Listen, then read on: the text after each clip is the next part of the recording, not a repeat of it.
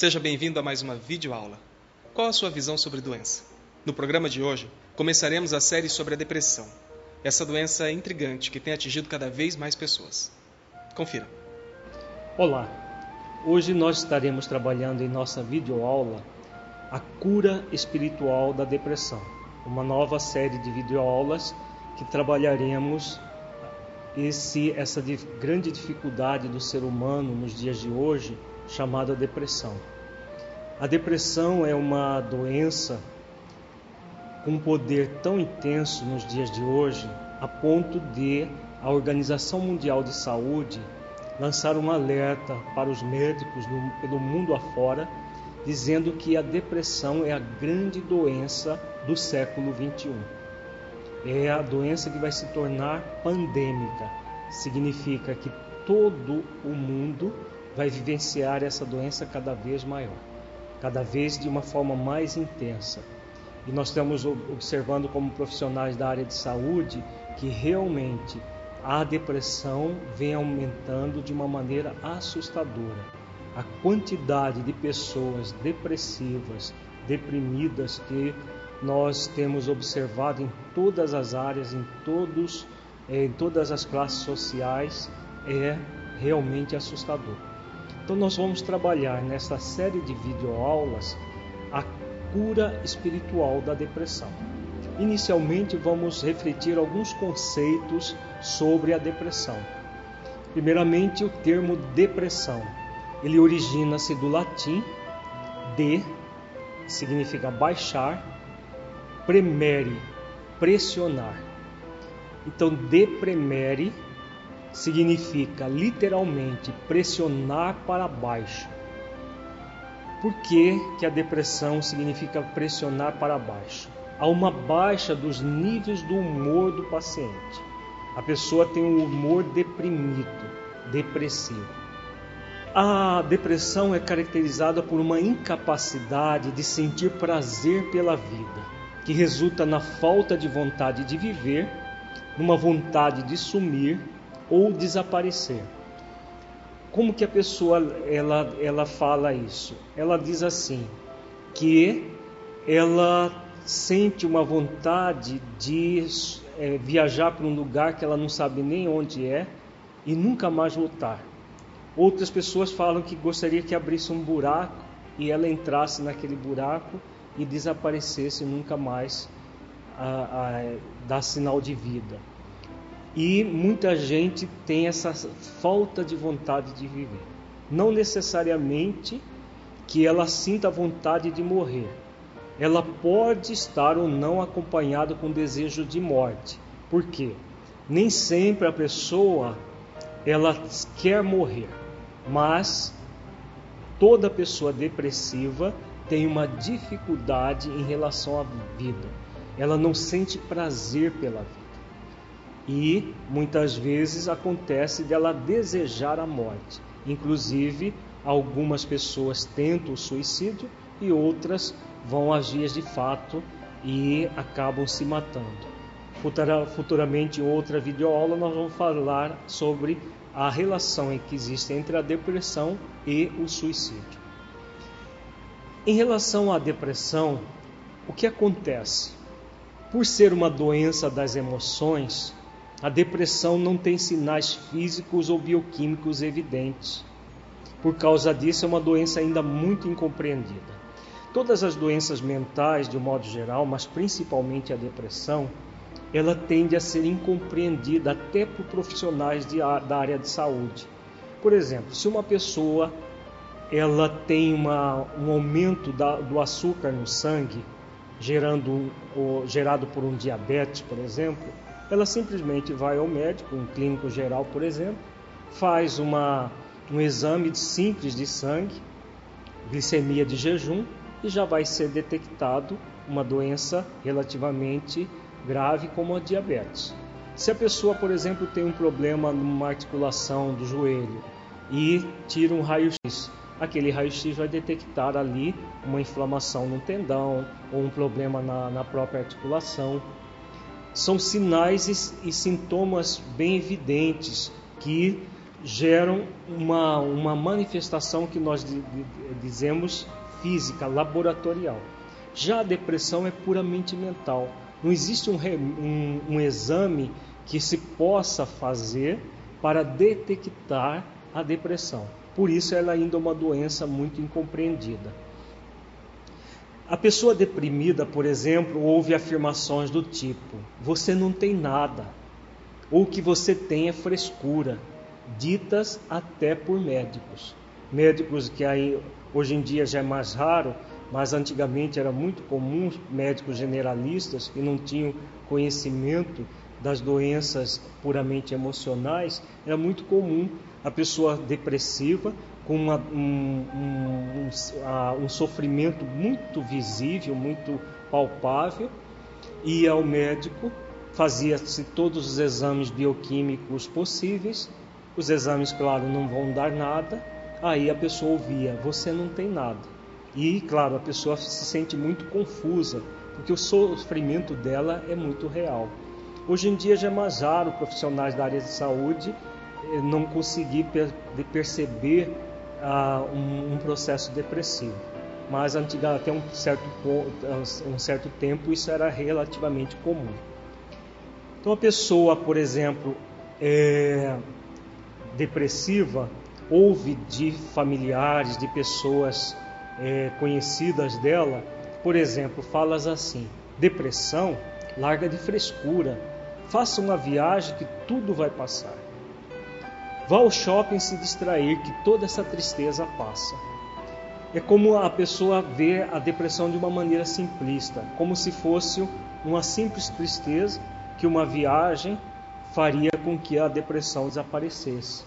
Ou um probleminha qualquer que uma ida ao shopping para fazer compras, a pessoa se libertasse da depressão.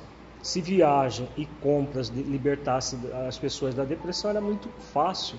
Era só dar um cartão de crédito na mão de uma pessoa para fazer compras e pronto, ela ficaria livre da depressão. Faz um, um pacote no Nordeste, por exemplo, numa praia paradisíaca e ela voltaria sem depressão.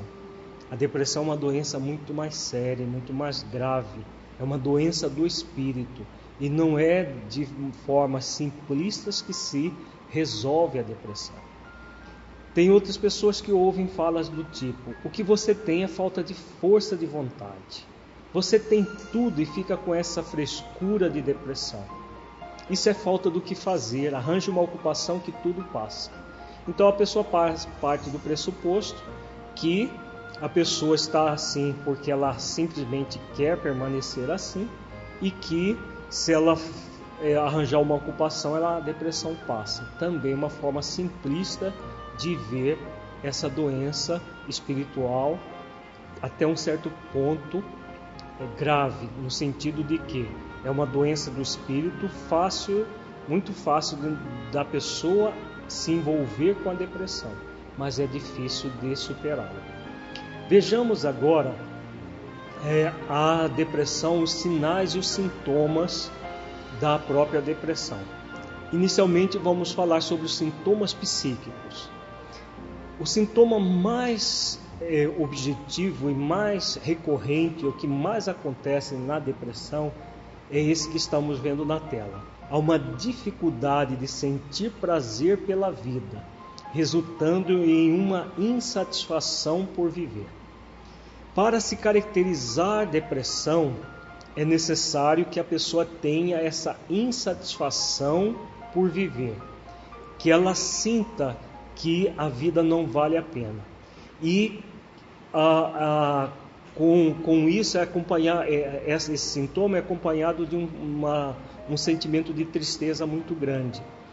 E para car caracterizar a depressão, é necessário que a pessoa tenha esses sintomas no mínimo durante duas semanas consecutivas, 15 dias. Se ela tem esses sintomas a partir de 15 dias, já podemos caracterizar depressão. Porque não é uma simples tristeza. Por exemplo, uma pessoa que briga com o namorado, por exemplo, uma moça brigou com o namorado.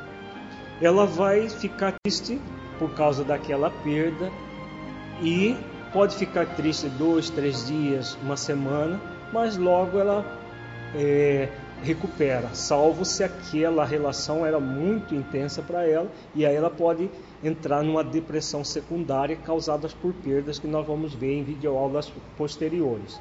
Mas salvo isso, é, é, esse fato acontecer, normalmente a pessoa vai superar a tristeza com relativa é, rapidez. Já a depressão não. A depressão já é um processo mais profundo, em que a pessoa ela vai é, ter esses sintomas por mais de 15 dias. Normalmente fica meses com esses sintomas. E um outro, um outro sintoma psíquico bem recorrente na, na depressão, que está acompanhado com sintoma de em relação à dificuldade em relação à vida, de sentir prazer pela vida, de, de a pessoa não querer viver ou ter dificuldade com, em viver, é a tristeza e o sentimento de vazio, a sensação de vazio. A pessoa tem uma tristeza muito intensa, muito forte e uma sensação de vazio. Normalmente, essa sensação de vazio é referida bem aqui no peito, na posição onde está a minha mão. Aqui nós temos no corpo fluídico o quarto chakra, que é o chakra do amor. O quarto do chakra, que é o chakra do amor, ele é responsável por a, a, a, própria vida, o sentir prazer, alegria pela vida, juntamente com o segundo, que é o chakra do prazer, quando a pessoa tem esse chakra equilibrado, ela sente um bem-estar pela vida, uma harmonia pela vida. Quando ela tem a depressão, há um sentimento, uma sensação de indiferença, é uma sensação de desvalia, de, é, de desconformidade com a vida. Isso gera uma inibição do chakra. E essa inibição, a pessoa tem uma sensação de vazio aqui no peito. Tem pessoas que se, que se referem a um buraco no peito. Isso significa que o chakra fica tão inibido, tão inibido, que a pessoa não sente as vibrações naturais, normais do quarto chakra, que é aquilo que normalmente a pessoa sentiria. Por isso, essa sensação de vazio. Acontece também, juntamente com esses sentimentos de tristeza, de vazio, um desprezo pela vida. A pessoa, ela, como ela não sente a vida em si mesma, ela despreza a própria vida, a relação, a vida que ela tem no relacionamento com outras pessoas. Então esse desprezo pela vida acaba por aprofundar os processos depressivos acontece também o sentimento de autodesvalorização. A pessoa não valoriza a própria vida. Ela sente que a vida dela não tem valor, que ela não é útil para ninguém, que se ela morresse ninguém iria sentir falta dela. Normalmente são sintomas muito comuns da depressão. Acontece também uma baixa autoestima. A pessoa ela, ela tem uma dificuldade de sentir amor por si mesma. Daí vem a inibição do quarto chakra, que é o chakra do amor, que a pessoa vai sentir aquele vazio.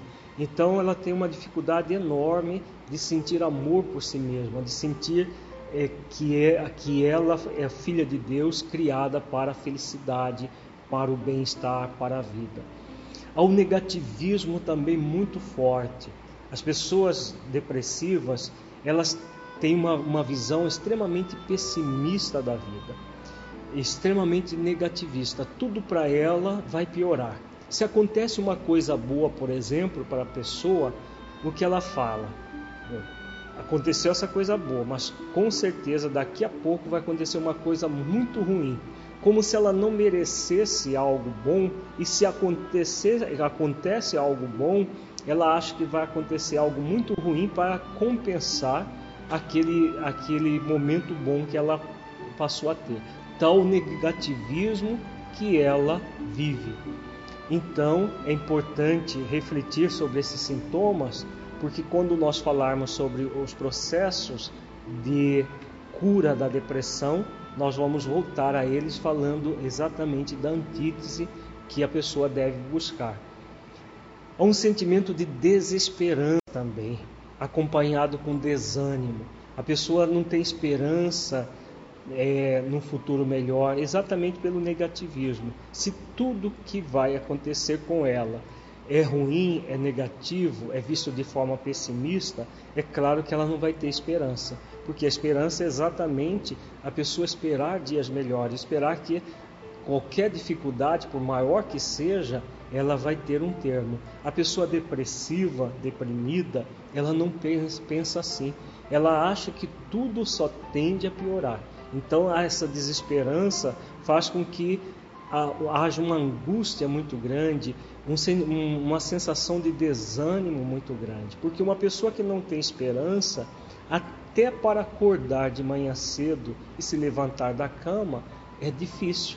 Porque como que ela vai se levantar se ela não tem esperança de nada de bom acontecer naquele dia? Então, o desânimo e às vezes até uma sensação de é, prostração, uma sensação física, nós vamos ver daqui a pouco, acontece com a pessoa depressiva. Acontece também, juntamente com tudo isso, sentimentos de culpa. A culpa é extremamente recorrente na depressão. Raramente uma pessoa depressiva não sente culpa. Esse sintoma é tão importante que nós vamos ter uma videoaula só para falar sobre ele.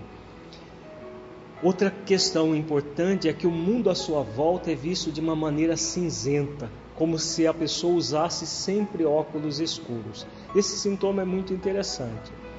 As pessoas depressivas, ela tende a se isolar num quarto fechado, por exemplo, ela fecha as janelas, fecha a cortina, fecha a persiana quando tem persiana, ela se isola num quarto escuro. Se ela vai sair de casa por algum, alguma coisa importante que ela não possa deixar de sair, ela usa óculos escuros. A tendência da pessoa é fazer com que o ambiente externo se equalize com o ambiente interno. Então, o ambiente interno da pessoa que está depressiva é cinzento. E aí ela quer que o mundo externo se torne cinzento como ela está. Inclusive tem pessoas que chegam a ter até uma ilusão, uma ilusão mesmo, de que o ambiente externo se torna cinzento. Tem pessoas que veem o céu cinza, né? não num dia de, de, chuva, por exemplo, um dia de céu azul, brilhante, sol, e ela vê tudo cinza, ela vê as, as plantas cinza, ela vê é, as flores cinza, porque ela está de uma forma cinzenta, entre aspas, dentro de si. E aí ela tende a projetar isso fora de si também. Acontece também esse sintoma que está na tela, que é a redução da concentração, da capacidade de pensar e de tomar decisões. A pessoa depressiva ela tende a, a ter um, um problema de concentrar a sua mente num determinado ponto, numa determinada circunstância. Como ela tem, ela tem a dificuldade de concentração, o que vai acontecer? A sua capacidade de pensar e de tomar decisões acaba ficando comprometida. Com o passar do tempo, a pessoa começa a ter lapsos de memória, porque ela tem problema tanto de atenção quanto de concentração. Ela não, não, não, é, não atenta para um determinado ponto que ela necessita, e aí, claro, a memória, a concentração não vai ser adequada e a memória acaba tendo dificuldades, porque a memória é resultado de atenção e de concentração. Então a pessoa vai tendo cada vez mais dificuldade de pensar, de tomar decisões, a ponto às vezes dela é, abandonar tudo, dependendo da gravidade da depressão, ela pode abandonar até as suas atividades diárias. Os sintomas fisiológicos são sintomas já que a, a doença gera no nosso corpo físico acompanhado daquele sentimento de desesperança e de desânimo que nós vimos agora há pouco, existe uma perda de energia. A pessoa não sente uma energia em relação à vida. Então, o que vai acontecer?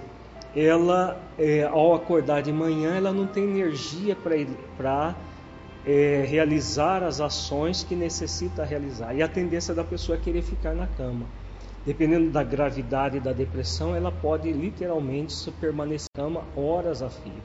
Então, essa perda de energia é consequente aos aspectos psíquicos, principalmente a questão da esperança e do desânimo. A pessoa desesperançada e desanimada, é claro que ela não vai revitalizar, não vai absorver a energia vital do, do cosmos necessário para a vida.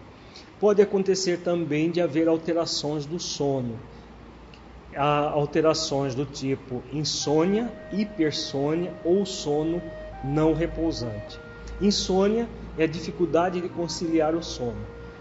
Acontece muitas vezes em casos de depressão que estão ligados a, a transtornos de ansiedade também, principalmente a chamada ansiedade generalizada. Então, a insônia é incapacidade de dormir, de iniciar dormir, ou a pessoa dorme o primeiro período e depois acorda e não consegue dormir, acorda de madrugada e não consegue dormir mais. A hipersônia é o excesso de sono. O excesso de sono pode acontecer associada à insônia. A pessoa tem insônia à noite e hipersônia, uma sonolência constante durante o dia. Ou ela pode ter hipersônia o tempo todo. Então ela sente uma vontade de dormir. Se, se ela se deitar a qualquer momento do dia ou da noite, ela dorme horas seguidas se não houver um despertamento é, externo, porque ela entra num excesso de sono. Na depressão, esse sintoma é mais comum do que a insônia, quando só existe a depressão, a chamada depressão maior. Pode acontecer do sono também não ser repousante. O sono não repousante é quando a pessoa dorme a noite toda, mas é um sono superficializado. A pessoa acorda e se refere que ela, ela acorda cansada. Tem pessoas que falam, inclusive, que elas, no, é como se elas tivessem acordado, como se tivesse tomado uma surra durante a noite. Normalmente, esses processos estão ligados a fenômenos obsessivos que ocorrem durante o sono. Durante o sono, só, só o corpo dorme, o espírito não dorme. E como o espírito não dorme, muitas vezes ele é submetido a torturas durante o sono. E aí a pessoa tem esse sono muito superficial e ao acordar de manhã é como se ela tivesse com o corpo todo machucado. É porque na, na verdade o corpo fluídico foi machucado realmente e ela está ali naquela situação, porque normalmente com os, os transtornos neuróticos, como a depressão, eles estão associados com os transtornos obsessivos. Futuramente, em outra videoaula, nós vamos fazer a correlação entre a obsessão e a depressão. Pode acontecer também outro sintoma fisiológico são as alterações do apetite. Pode o apetite estar diminuído, que é uma hiporexia, ou pode estar aumentado. Normalmente na depressão ele diminui. Raras vezes acontece de haver um aumento. Ele há um aumento quando está associado também à ansiedade. Agora, normalmente há uma diminuição ou às vezes abolição completa do apetite. A pessoa não sente é, vontade de comer, ou às vezes ela tem até vontade de comer, mas quando ela vai se alimentar, o alimento não tem gosto, ele é sem graça, ou às vezes ela sente até gosto é, estranho no alimento, como se tivesse o alimento tivesse amargo, com, com gosto é, é estranho, esquisito, é, ou sem graça, sem paladar nenhum, exatamente por causa da dificuldade em relação ao prazer que o, o depressivo tem. Então ele tem uma dificuldade em relação ao prazer de viver. E, claro, o paladar está intimamente ligado ao prazer. Se a pessoa abole o prazer de viver, o paladar também vai ser inibido por causa dessa característica psíquica. Outro sintoma muito comum é a redução do interesse sexual.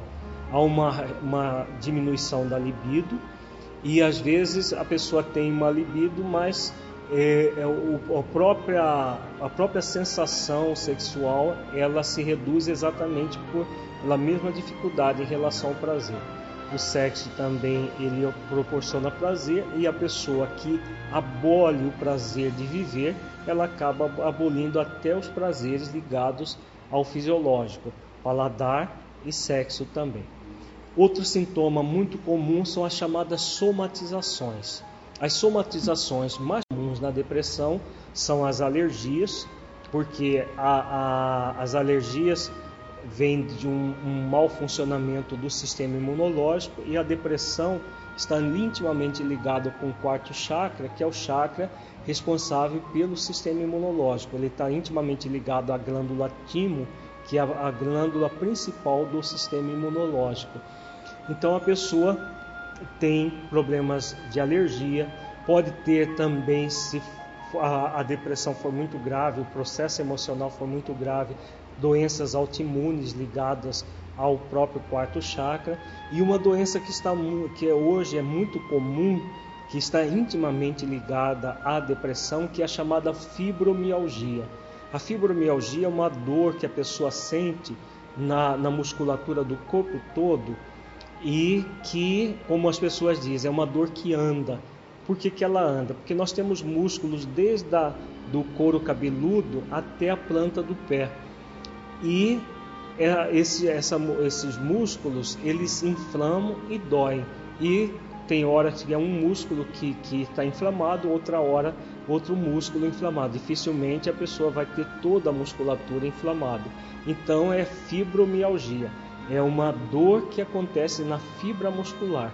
Exatamente por que, que ocorre isso? Na verdade, são os impactos mentais que a pessoa gera nas suas células por essa recusa em viver, por essa rebeldia em relação à vida. Ela, ela não sente prazer pela vida, é claro que ela vai ter dificuldade de fazer com que as suas células funcionem normalmente. Nós vejamos agora os sinais comportamentais. Os sinais comportamentais nós temos o afastamento social, que é o mais comum. A pessoa depressiva ela tende a se afastar das, da, da, das coisas que ela normalmente fazia com, com equilíbrio, fazia com alegria, por exemplo, passeios, é, encontro com amigos, atividades voluntárias que ela, que ela mantinha.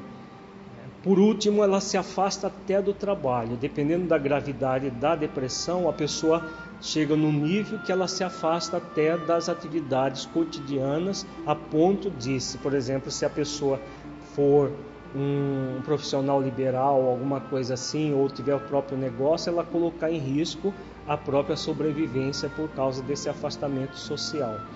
Pode acontecer dela ter crises de choro, e essas crises de choro normalmente são referidas. A pessoa diz assim: Eu choro, não sei nem por que, que eu estou chorando, mas eu não consigo é, é, bloquear esse choro. E chora, chora, e, e, e, e o, o, que caracteriza bem a depressão é que ela não melhora com o choro. Normalmente, quando a pessoa está angustiada com alguma coisa, ela chora, ela melhora depois que chora. A pessoa depressiva não. Ela chora, chora, chora, chora e continua sentindo triste, continua se sentindo angustiada apesar do choro. Pode haver também alterações psicomotoras, exatamente por causa da falta de energia vital, do desânimo, a pessoa começa a ter alterações psicomotoras, ela vai começar a ficar mais lenta.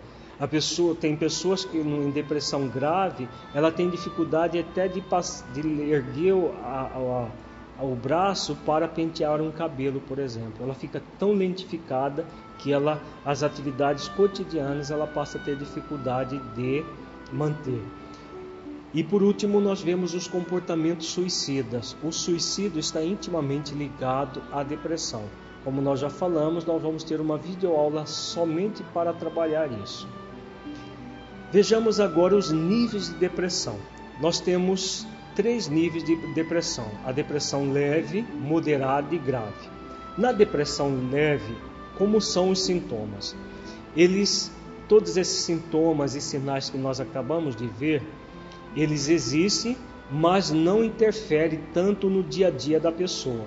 As pessoas nesse nível de depressão conseguem trabalhar e realizar outras atividades, como lazer, mas sem a satisfação e o prazer que sentiam antes. Então, o que caracteriza a depressão leve é ter esses sintomas. Claro que não precisa ter todos os sintomas para caracterizar a depressão, mas pelo menos esses mais, mais básicos, como a dificuldade em relação à vida, a tristeza, choro, esses aí são muito comuns. e a, a, pessoa realiza as atividades do dia a dia, só que já com, não com satisfação. Ela faz por fazer, mas sem a satisfação de antes. Na depressão moderada, já há um comprometimento maior da manutenção das atividades diárias. A força que precisam desempenhar para as suas atividades, mesmo aquelas que antes achavam prazerosas, é muito maior. Há uma dificuldade em manter-se bem e já não sente tanta satisfação em situações que anteriormente eram agradáveis. Então, o que acontece nessa depressão moderada? A pessoa já, já, já necessita fazer um esforço muito maior para realizar as atividades do cotidiano, que antes ela realizava com muita tranquilidade. Então já percebamos que a depressão tende a se agravar cada vez mais. Na depressão moderada, normalmente a pessoa, na, na depressão leve, melhor dizendo, ela mantém todas as atividades cotidianas.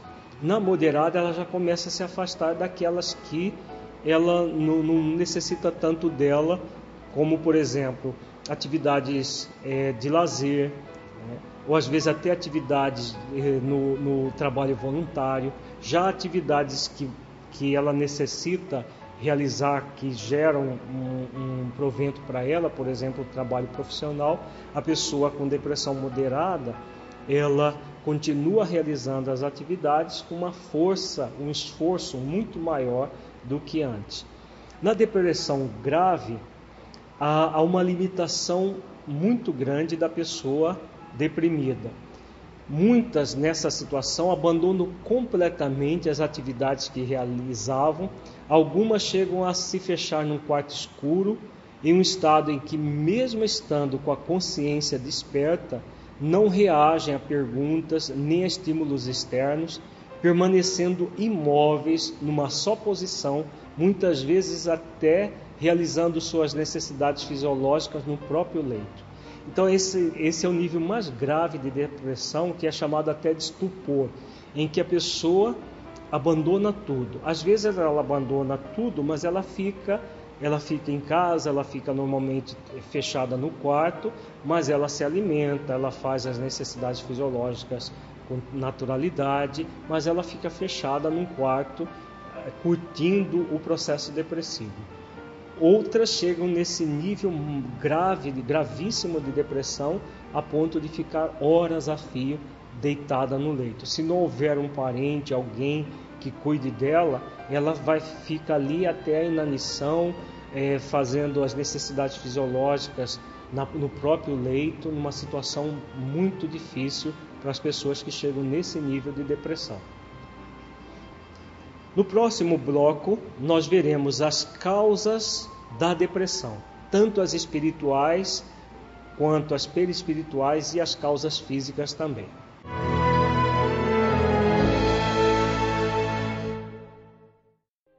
Para que um rio seja caudaloso e forte, é preciso que tenha margens seguras para conduzi-lo.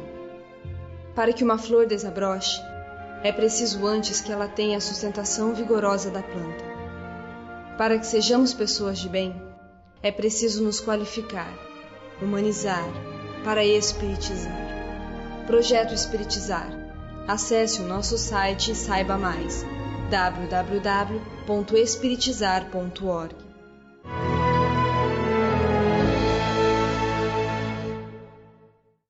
A depressão pode surgir de diversas formas e apresentar-se em variados níveis.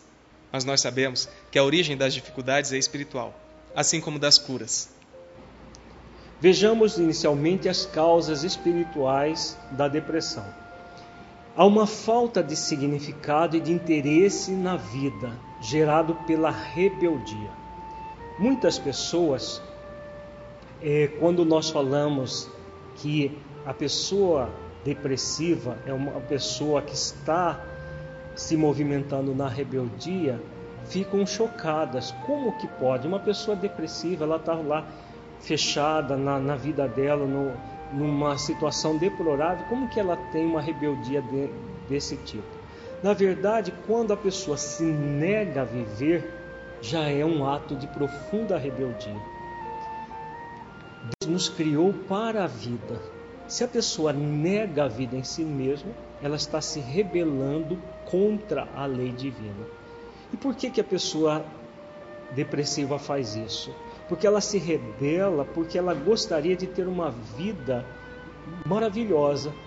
Como a vida dela não é maravilhosa, ela se rebela, se fechando. E aí a depressão é consequência desse processo.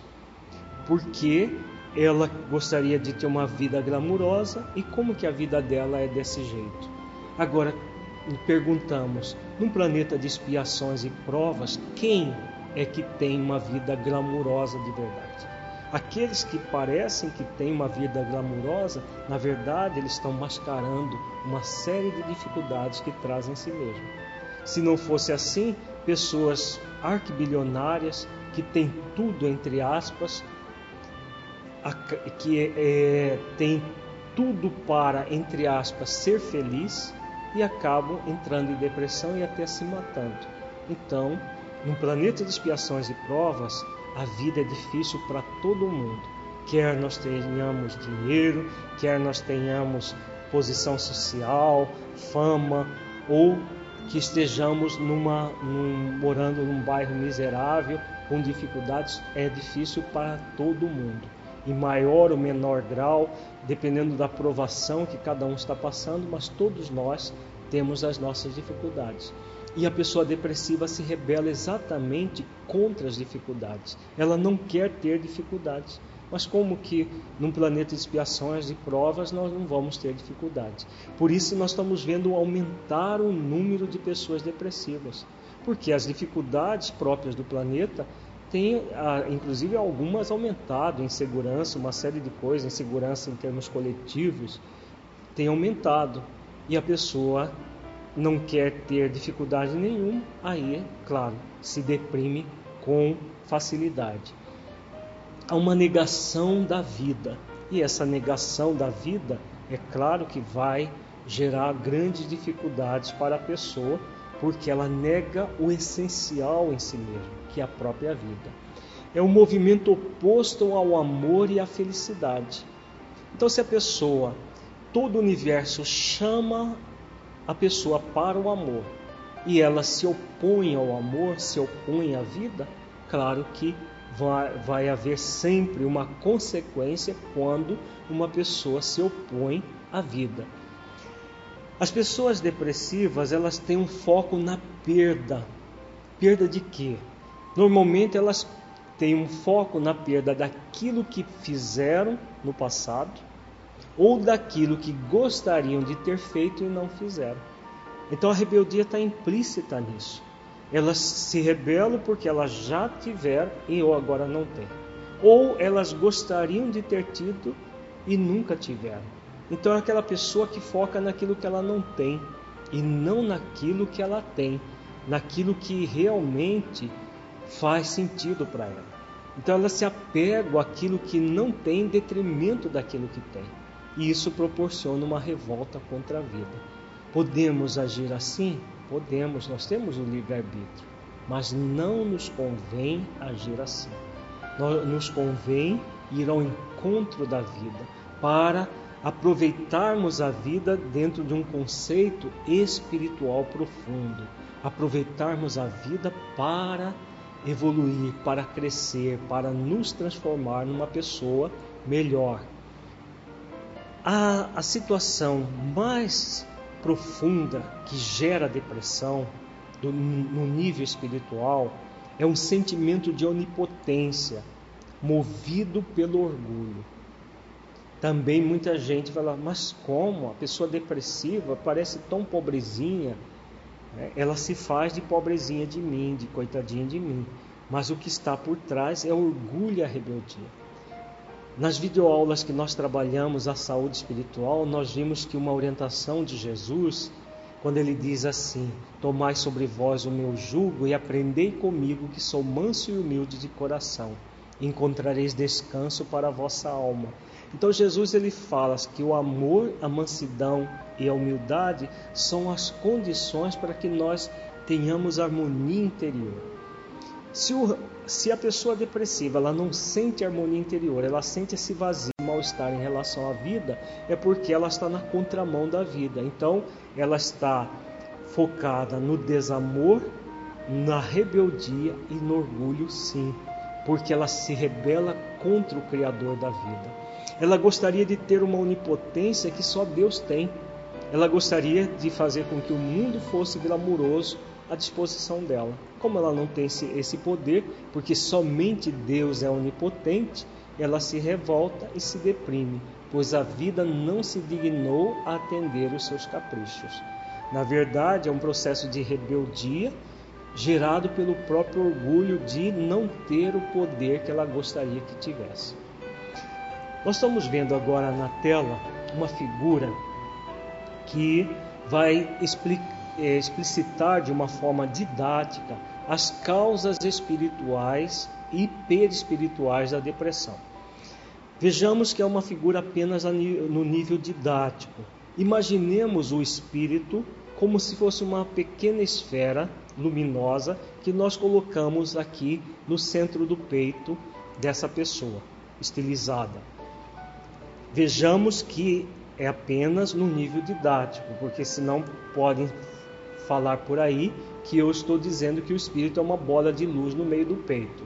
O espírito não é uma bola de luz no meio do peito. É apenas uma, uma explicação didática, vamos imaginar como se o espírito fosse, como ser, uma esfera de luz. Estamos vendo que em volta dessa esfera tem uma série de manchas. O que são essas manchas? Essas manchas são situações negativas que nós vivemos no nível do pensamento, no nível do sentimento, Todas as vezes que nós cultivarmos pensamentos negativos, sentimentos negativos que são contrários à lei do amor, o resultado é a produção dessas manchas. Uma pessoa que está fazendo esforços para se reabilitar, esforços de fazer exercícios de amor, de mansidão e de humildade, como nós acabamos de ver, o que, o que ela faz? ao produzir uma mancha, que é um, um, pensamento, sentimento negativo, ela dá oportunidade a transmutar essa mancha. Então, nós estamos vendo aí na tela que nós formamos e podemos desfazer as manchas. Normalmente, nós somos convidados a fazer isso no nosso dia a dia. Mas, como se comporta a pessoa depressiva? A pessoa depressiva, como ela tem uma rebeldia frente à vida, o que vai acontecer? as manchas elas vão se agrupando em torno da essência divina que ela é. Então nós estamos vendo aí que as, esse, a quantidade de manchas pode variar em maior ou menor quantidade. Quanto menor a quantidade de manchas envolvendo a essência divina que ela é, vai ser uma depressão, por exemplo, leve. A depressão vai se agravando com o maior número de manchas que vão se agrupando é, em torno da essência divina, formando uma espécie de escudo. Então, quanto maior o, o número de manchas, maior a gravidade da depressão, até chegar a esse bloqueio quase que completo da essência divina, que é a depressão grave, gravíssima no nível do estupor, em que a pessoa tenta abolir a própria vida dentro de si. Então nós estamos vendo por essa só essa observação no nível didático como que acontece. Na depressão, há essas manchas que nada mais é do que a representação de é, bloqueios energéticos no nível do perispírito, que nós estamos também usando as manchas no, no, do ponto de vista didático, vai formando esse escudo em torno do da essência divina. Também o escudo do ponto de vista didático, para que nós não levemos no sentido absoluto aquilo que nós estamos falando, apenas para que nós entendamos o processo. Tudo isso vai acontecendo e formando todo um processo de bloqueios no nível emocional, e aí a, a depressão vai ocorrendo. E como que a depressão se manifesta? Ela se manifesta no corpo físico. Vejamos que existem também as chamadas causas físicas da depressão. Como nós estamos vendo, a depressão é uma doença do espírito.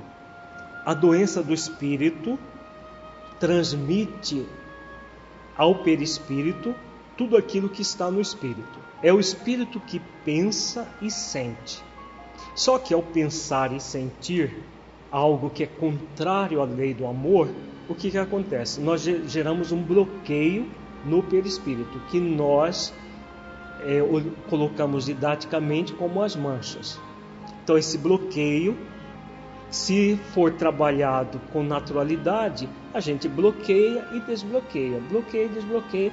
Isso ao longo da vida vão haver muitos bloqueios e nós somos convidados a trabalhar também nos desbloqueios. Só que a pessoa depressiva ela não faz isso. E como ela não faz isso, ela bloqueia a essência divina que ela é.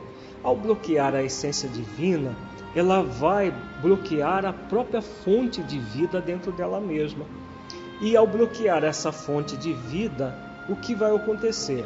Manifestações no corpo físico. Então, o espírito doente passa a doença para o perispírito, que é o corpo fluídico do espírito, que vai passar para o seu corpo. Por exemplo, gerando alterações cerebrais. Alterações cerebrais que podem ser bioquímicas ou podem ser até anatômicas. Vejamos que existem alterações bioquímicas que os cientistas hoje já comprovaram de uma forma muito clara que três neurotransmissores diminuem quando a pessoa está depressiva. São a dopamina, a serotonina e a noradrenalina. O que acontece com esses neurotransmissores? Esses neurotransmissores são é, produzidos pelas células cerebrais. Então, as células cerebrais, quando estão normais, elas produzem é, naturalmente esses neurotransmissores que fazem a ligação entre uma célula e a outra. A sinapse de uma célula cerebral com outra são produzidas a partir desses neurotransmissores. Quando eles estão em equilíbrio, a pessoa está de bem com a vida. A pessoa acorda de manhã sorrindo para a vida, cantarolando, de, em paz. Como disse Jesus, ela tem um descanso para a alma. Se ela tem um descanso para a alma, ela vive bem, com muita naturalidade, com muita tranquilidade. Na pessoa depressiva, como há toda essa rebeldia frente à vida que nós acabamos de falar, as manchas no perispírito vão se agrupando em torno da essência divina. Então há todo um bloqueio. Esse bloqueio faz com que as células do cérebro não produzam as substâncias neurotransmissoras com equilíbrio. Então, os cientistas descobriram que na depressão, os índices de dopamina, de serotonina e de noradrenalina estão diminuídos, estão bem aquém do normal. E com, numa conclusão simplista, dentro de uma visão psicológica transpessoal, espiritual profunda, Alguns concluíram, então, o que gera a depressão é a diminuição de dopamina, de serotonina e noradrenalina. É uma conclusão simplista, por quê? Porque está se concluindo que um efeito é a causa e não o contrário. Na verdade, a, a doença a depressão, ela tem como causa a rebeldia do espírito em relação à vida tem como consequências a formação das manchas energéticas no perispírito, bloqueios energéticos, que vai ter como consequência final o bloqueio das células cerebrais. Então, quando se diminui as substâncias neurotransmissoras que dão sensação de prazer e de bem-estar, diminuiu. Por quê? Porque o espírito se rebela contra a vida. Então a causa primária é a rebeldia do espírito, não a diminuição das substâncias neurotransmissoras. A, a, diminuição das substâncias neurotransmissoras transmissoras é efeito e não causa. É claro que quando inibe as, as substâncias neurotransmissoras, dopamina, serotonina e noradrenalina, a pessoa entra em depressão. Ao entrar em depressão, a sua rebeldia, claro, vai aumentar. Porque se ela se rebelou contra a vida, entrou em depressão e aí a depressão é uma doença extremamente incapacitante, perturbadora, a sua, a sua rebeldia tende a aumentar fazendo com que a diminuição das substâncias neurotransmissoras é, diminua mais ainda, e aí todo um círculo vicioso vai sendo produzido, desde a depressão leve até a, o estupor, se a pessoa não modificar a forma como se conduz frente à vida. O medicamento, por exemplo, os medicamentos que existem modernamente, eles atuam exatamente na, na, na, no metabolismo dessas substâncias, fazendo com que haja aumento de, das substâncias neurotransmissoras, serotonina, dopamina e noradrenalina, para que a pessoa se sinta bem. Mas é uma, um, um processo artificial. Nós veremos em videoaulas posteriores como que esse processo é artificializado, ele é limitado, ele é, é limitado em si mesmo para que nós reflitamos que antidepressivo não cura a depressão, ele apenas facilita o processo para que a pessoa possa entrar num movimento de educação emocional. Mas isso nós veremos mais, mais para frente. Um outro fator físico ligado ao processo depressivo são os fatores genéticos. Muitos cientistas também, de uma forma simplista, baseado em algumas, algumas pesquisas apenas, tem falado que a depressão tem causa genética. E não é verdade. A depressão, na verdade, tem uma causa espiritual que se manifesta nos genes. Os genes também é efeito. Com certeza a depressão tem um fator genético, mas não causa genética. Isso é tão verdade porque na nossa é, pesquisa do, do, do, conclusão do curso de, de psiquiatria, nós fizemos uma pesquisa a respeito da depressão e fizemos um estudo, levantamento de estudos com gêmeos univitilíneos. Esses gêmeos univitilíneos, teoricamente, como eles têm o mesmo potencial genético, se um traz o gene da depressão, o outro também traz.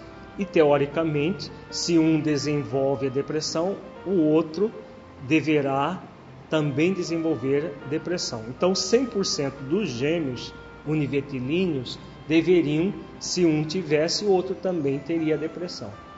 E uma pesquisa muito interessante, aliás, várias pesquisas muito interessantes têm demonstrado que não é bem assim. Significa, as pesquisas mostram que às vezes um só dos gêmeos desenvolve a depressão e outro não.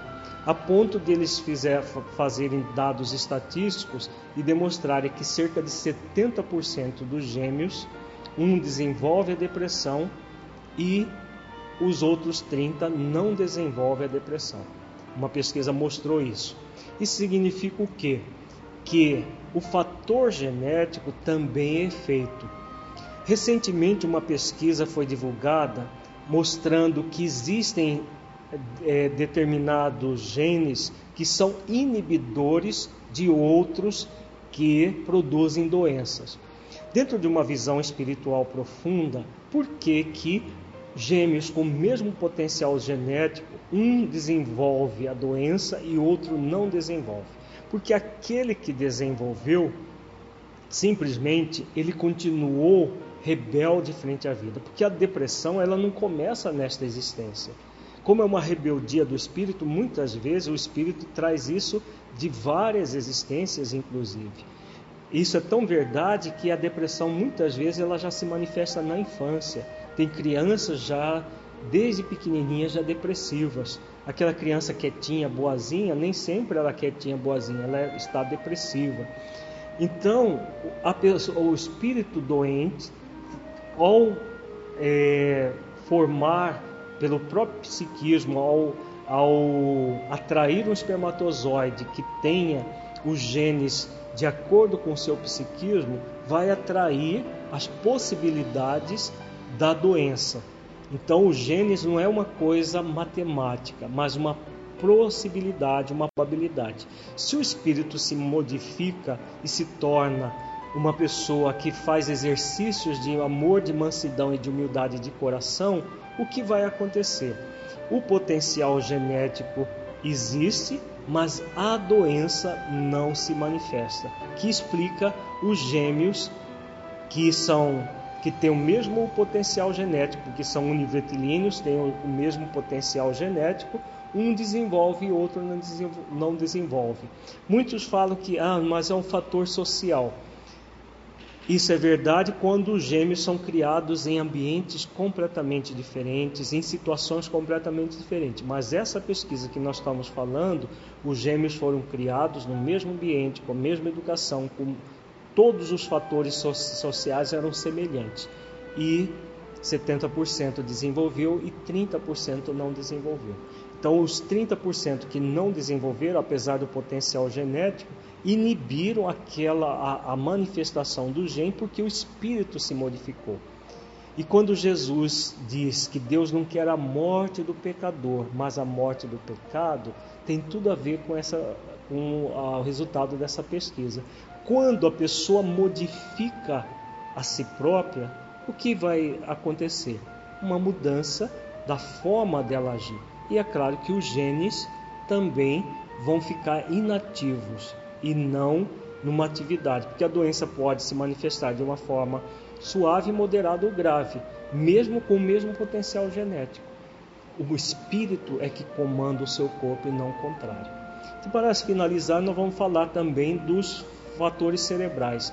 Algumas, alguma linha de, algumas linhas de pesquisa têm mostrado que é, a, o cérebro de pessoas depressivas é um pouco diferente do, do das, das, das pessoas normais. Isso significa o quê? Que também essas manifestações cerebrais vêm do espírito doente. O espírito doente, claro que não vai formar o seu corpo com naturalidade de uma forma normal. Ele também vai formar com dificuldades. Então, essas manifestações cerebrais, cerebrais também são efeito. A ciência, a medicina, infelizmente, ainda traz um materialismo muito forte. E, por causa disso, muitos efeitos são colocados como causa. O importante é saber que a depressão é uma doença do espírito que se manifesta no perispírito, que vai acontecer no corpo físico já no final do processo. E todo trabalho de superação da depressão vai se dar do espírito para o corpo e não o contrário. Qualquer processo que, que trabalhar apenas o corpo vai apenas aliviar o problema porque vai estar mexendo no efeito e não na causa. Em videoaulas posteriores nós vamos trabalhar tudo isso para que a pessoa que esteja nos assistindo possa entender todo esse processo e trabalhar a sua vida de uma forma mais equilibrada. Muita paz a todos. Muito obrigado pela sua companhia e nos encontramos na nossa próxima videoaula. Para saber mais sobre o projeto Espiritizar, acesse www.espiritizar.org.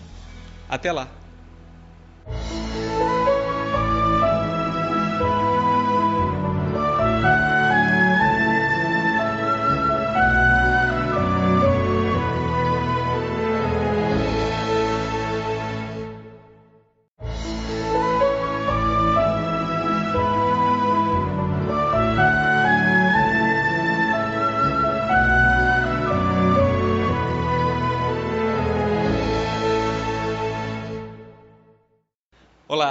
Seja bem-vindo ao programa Espiritizar. As perdas, muitas vezes, constituem motivos de sofrimento em nossas vidas, mas são convites valiosos para o nosso auto-aprimoramento. Na videoaula de hoje, iremos abordar as perdas e a depressão. Olá, estamos aqui para mais uma videoaula cujo tema é cura espiritual da depressão. Nós trabalharemos dois grandes enfoques na videoaula de hoje as perdas e a depressão e a culpa relacionada ao processo depressivo.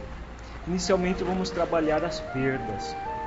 As perdas para a psiquiatria é considerada um fator exógeno para a depressão. Dentro de uma visão psicológica profunda, transpessoal, na verdade as perdas são apenas é, é, é, essas perdas são fatores coadjuvantes no processo depressivo. Nossa cultura nós temos um movimento muito é, de, de muito apego a determinadas coisas, situações, pessoas e como nós temos esse apego às pessoas, às coisas, à posição social, todas as vezes que nós tivermos alguma dificuldade em relação à perda de algo que nós detínhamos, há uma tendência das pessoas entrarem em depressão.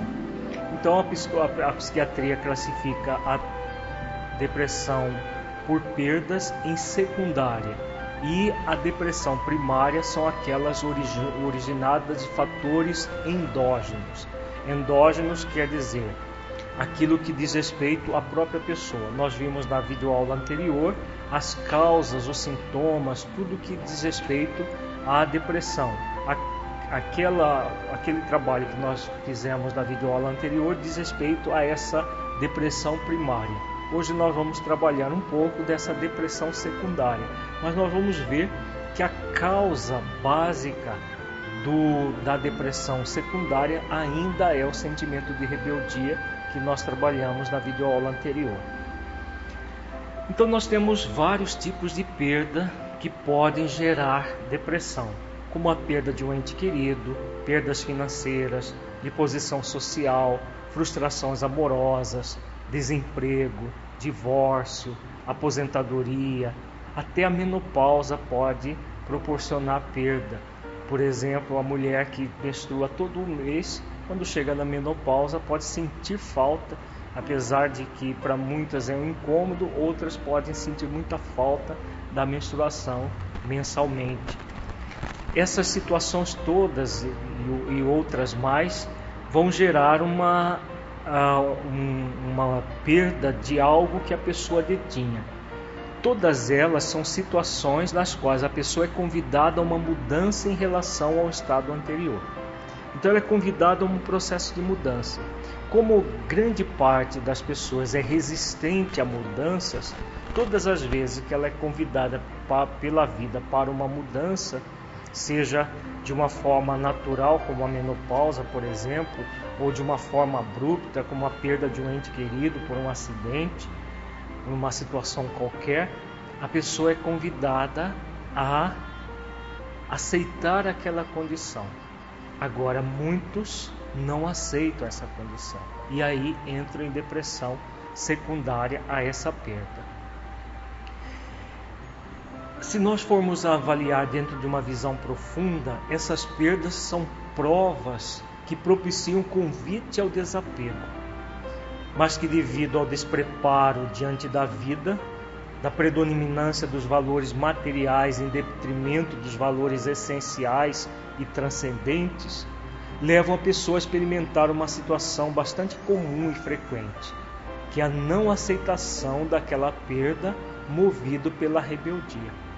Então nós estamos percebendo aí que a causa básica da depressão está mantida, que é a rebeldia. A pessoa tem a perda e se rebela contra a perda. Ela não gostaria de ter aquela perda. Mas como é inevitável, ela se rebela e a rebeldia, com todos os fatores que nós trabalhamos bastante na videoaula anterior, vai proporcionar a própria depressão. Então, esses fatores exógenos, que são as perdas, nada mais são do que fatores desencadeantes da rebeldia já existente no espírito, mas que aumenta de intensidade nesse momento fato que gerará a depressão reativa. Então nós estamos percebendo que essa depressão exógena, na verdade, não é exógena de fato, ela é endógena, porque a rebeldia é do espírito. E quando o espírito, diante de uma situação que ele não pode mudar, ele se rebela e por isso se deprime. Porque passar por perdas e, e sofrer e ficar triste é natural Agora, se deprimir já não é natural. Normalmente são as pessoas extremamente rebeldes, apegadas àquela situação que era confortável para ela e por pelo fato dela ter aquela perda, ela se rebela e aí entra no estado de sofrimento que poderia não acontecer, caso ela se dispusesse a aceitar as condições da vida como ela é. Então nós estamos vendo agora na tela que as perdas podem gerar duas situações: a inaceitação e a aceitação. Quando a pessoa não aceita aquilo que ela perdeu, movida pelo apego, o que vai acontecer? Ela vai entrar num sentimento de desespero, de angústia. Tem pessoas que entram em profundo desespero pelo fato de ter perdido, principalmente no caso de perda de entes queridos, que na verdade não é nenhuma perda, né? porque quando alguém desencarna, nós, essa pessoa vai para a dimensão espiritual e não, é, não há uma perda real. Mas para a pessoa que está pegada à matéria do, do ente querido, aquilo é uma perda que pode, pode gerar um profundo desespero. E esse desespero acaba produzindo a depressão. Nas pessoas que buscam fazer esforços de equilíbrio, esforços, esforços de aceitação da vida como ela é, o que acontece no caso de perdas? Ela tem um, um, um processo de aceitação, ela faz esforços de aceitar aquela perda como uma provação, como uma necessidade de aprendizado. Isso faz com que ela exercite o desapego. Ela detém aquilo que é uma dádiva divina e tudo que Deus nos oferece em determinado momento nós podemos perder. Se a pessoa vê a vida dessa maneira, ela cultiva o desapego. E aí, numa situação de perda de um ente querido, na, perda de, de posição social, emprego, financeira, qualquer perda, a pessoa ela ah, se sai bem do processo. Ela não entra em desespero com, a, uma pessoa que está apegada. Por que, que ela acontece isso? Porque ela faz esforços de autoconfiança e de confiança em Deus. Ela confia nas suas possibilidades e confia que Deus é amor. E que se Deus é amor, ele não colocaria uma aprovação superior às forças dela.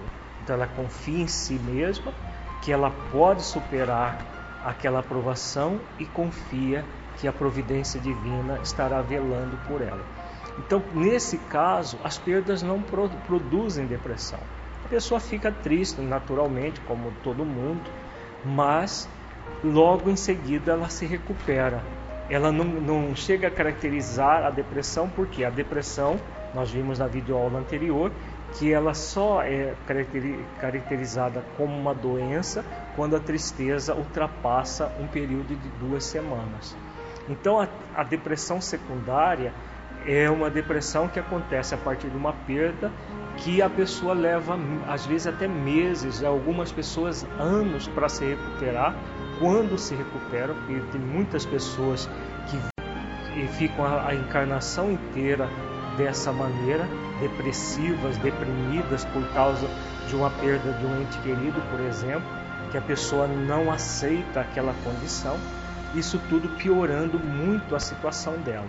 Então nós vemos pelo esquema né, que podemos não aceitar e podemos aceitar. Se não aceitamos, o resultado vai ser muito ruim para nós. Se aceitamos as condições da vida, nós vamos evoluir, nós vamos crescer, apesar daquela perda momentânea, daquela perda transitória. A perda que mais gera processo depressivo é a perda perda de entes queridos. Como nós falamos, nós colocamos aqui na tela perda entre aspas, porque na verdade não é uma perda.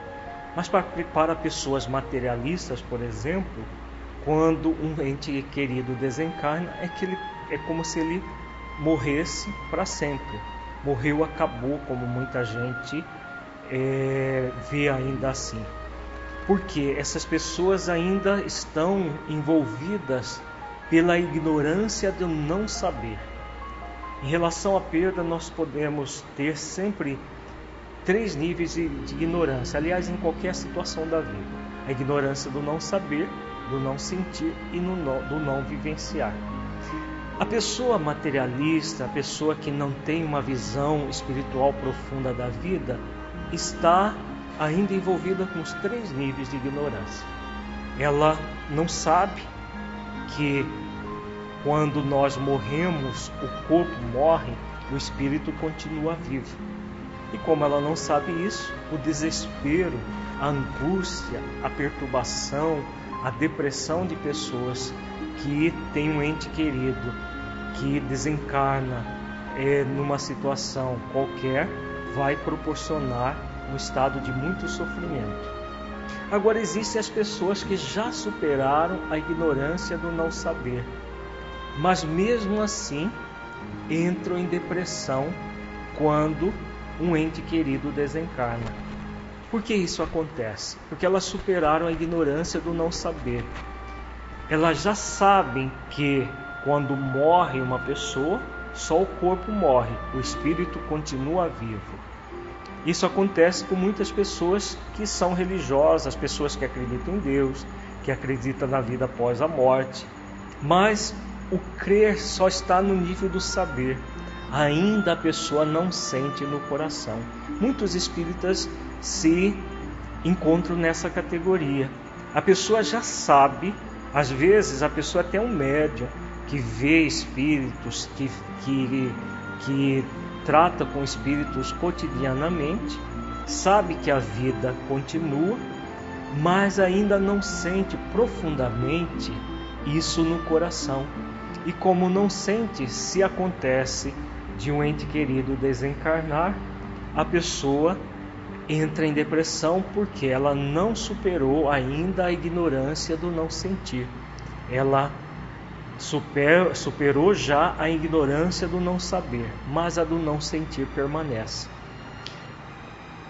O terceiro nível de ignorância é a ignorância do não vivenciar.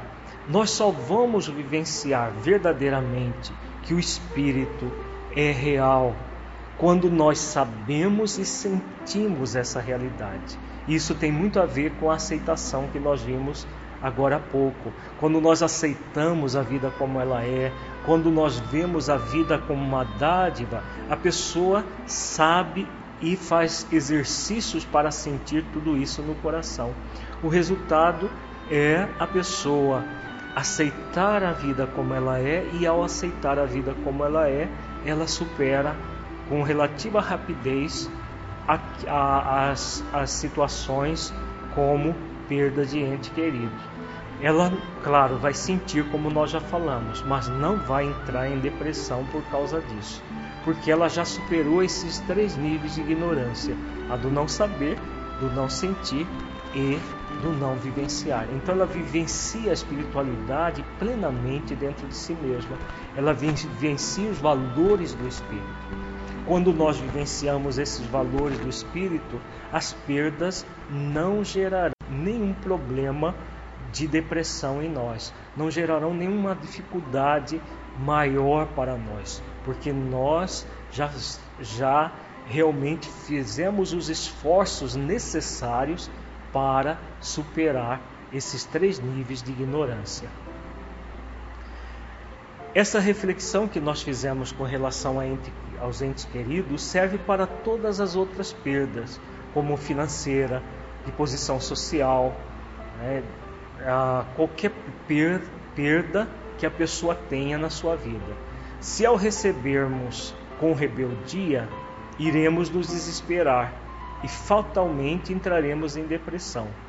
Se as encararmos como convites para reflexão e transformação, passaremos pela dor natural da perda, mas logo a superaremos, pois estaremos exercitando o amor à vida e as questões essenciais da vida. Então a escolha sempre será nossa, a escolha do que nós queremos para a nossa vida. Nós queremos nos desesperar, nos angustiar e nos perturbar com o processo depressivo, hajamos com rebeldia. Claro, com toda certeza ninguém quer isso. Só que muitas vezes nós o tempo todo estamos agindo assim, agindo com rebeldia frente às leis divinas, como se Deus fosse um carrasco que tira, por exemplo, o ente querido em tenra idade e nos leva para uma situação insuportável. Se isso aconteceu conosco, é porque nós podemos suportar. É uma provação. Algum motivo existe para isso. Deus é Pai, é sábio, é soberanamente justo e bom. Então, se nós aceitarmos essa condição, a condição de que nós estamos sendo provados numa, no, em algo que nós não sabemos o porquê, mas que pela lei de causa e efeito, com certeza existe um motivo para aquilo, nós permaneceremos em paz e estaremos em equilíbrio. Do, ao contrário, se agirmos com rebeldia, nós entraremos no estado de desespero, de angústia, de perturbação e a depressão pode nos levar, é, nós podemos levar meses para nos recuperar da depressão e às vezes até anos e às vezes não recuperar a encarnação inteira, voltando para o mundo espiritual como um suicida indireto. Muitas acontece isso muitas vezes.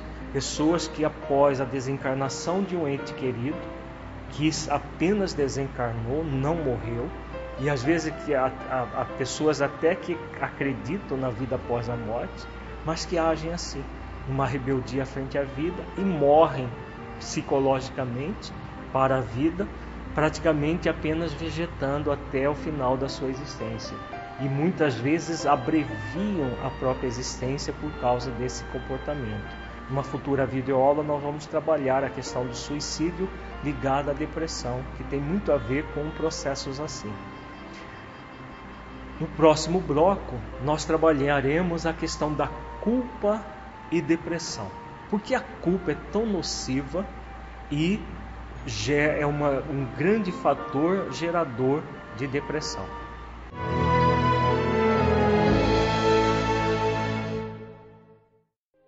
Para que um rio seja caudaloso e forte, é preciso que tenha margens seguras para conduzi-lo. Para que uma flor desabroche, é preciso antes que ela tenha a sustentação vigorosa da planta. Para que sejamos pessoas de bem, é preciso nos qualificar, humanizar, para espiritizar. Projeto Espiritizar. Acesse o nosso site e saiba mais.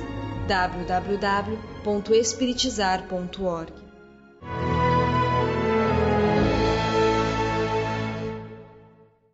Continuaremos agora abordando o sentimento de culpa e a depressão.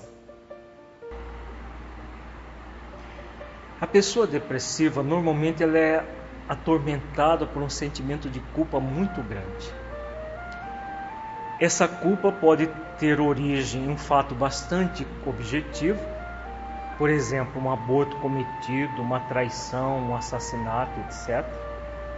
Ou pode ter origem em algo subjetivo, pessoa sente culpa sem saber por quê. Esse sentimento de culpa tem, é, ele tem como raiz situações criminosas cometidas no passado espiritual da pessoa. Então, no, é, vamos focar primeiramente essa questão da culpa por um motivo bem definido. Certa vez nós atendemos em nosso consultório uma senhora de 36 anos que aos 16 anos havia feito um aborto. E essa senhora nos chegou num, num, com um sentimento de culpa muito intenso e num estado depressivo já beirando uma depressão grave, moderada para grave. E o estado emocional dela era muito significativo. Por quê? Aos 16 anos, engravidou do namorado. O namorado não quis assumir a criança. E com medo de, da reação dos pais, principalmente do pai, que era um, um senhor muito rígido, ela resolve por conseguir um recurso financeiro e fazer o aborto. Segundo ela, após esse fato, nunca mais a vida dela foi a mesma. Quase que diariamente, essa senhora sonhava com o próprio filho todo ensanguentado, todo é, esfacelado e o sentimento de culpa que ela passou a nutrir foi enorme.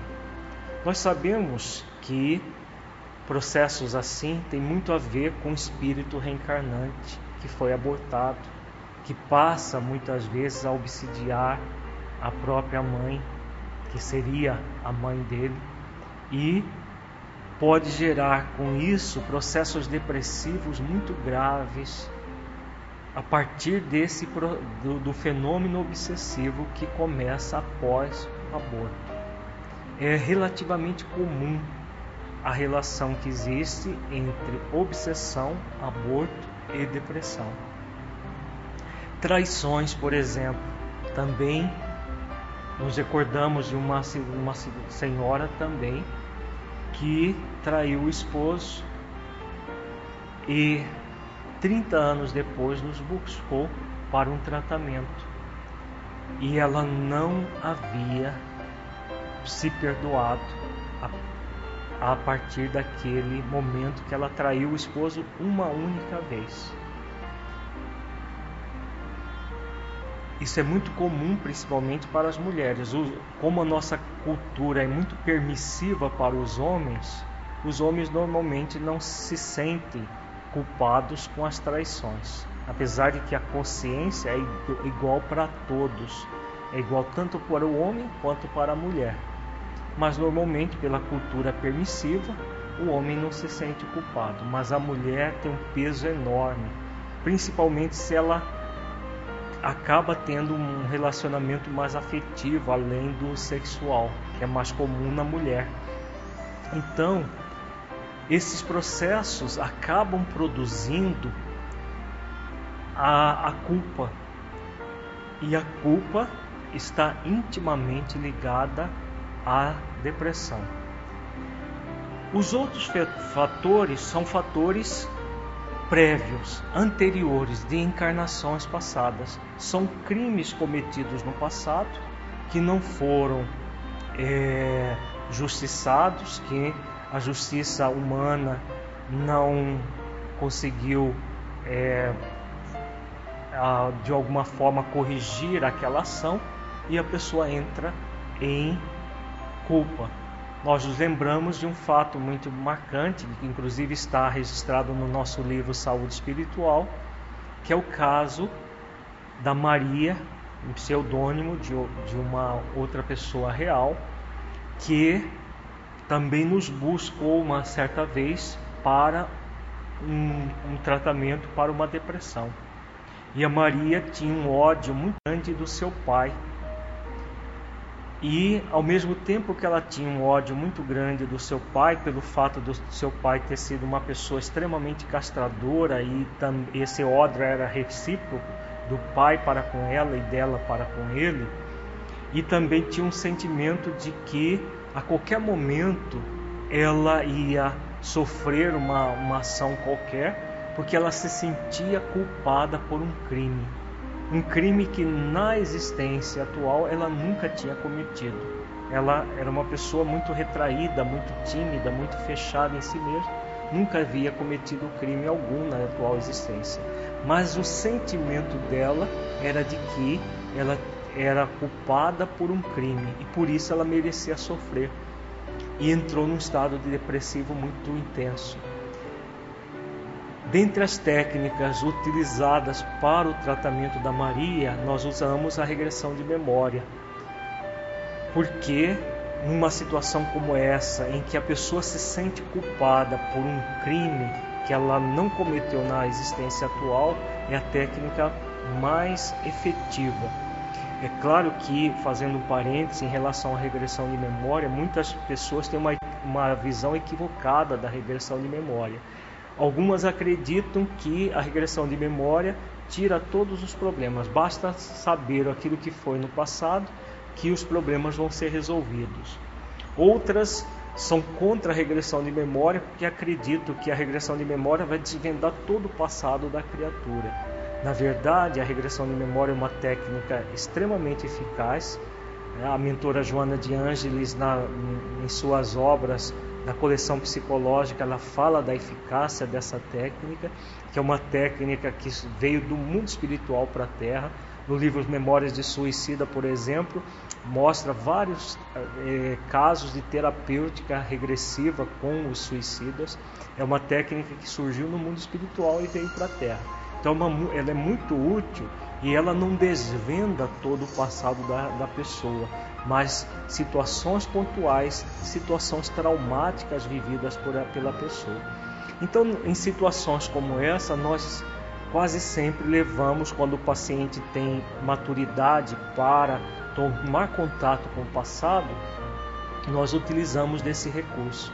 E o que o, o passado da Maria revelou é que numa existência anterior ela tinha esposo e quatro filhos. Ela se namora de uma pessoa aventureira e foge com essa pessoa para longe da sua cidade, deixando o esposo e os filhos abandonados com o esposo. Ele se torna alcoólatra, desencarna algum tempo depois e os quatro filhos se tornam órfãos de pai e órfãos de mãe viva, que não estava ali junto com eles e sofrem bastante as consequências do ato dela. O esposo, a, depois de desencarnado, a persegue no mundo espiritual e quando ela desencarna, ele utilizando de recursos com outros espíritos hipnotizadores, a hipnotizam para que ela repita uma frase: O que eu fiz não tem perdão, nunca mais mereço ser feliz. Então, o que acontece com a Maria? Uma, é um, um, o que aconteceu com a Maria é um fato que acontece com muitas pessoas que têm processos depressivos. Ela, a pessoa se sente culpada por algo que ela não sabe o porquê. E a causa é anterior, a causa é no, do passado espiritual.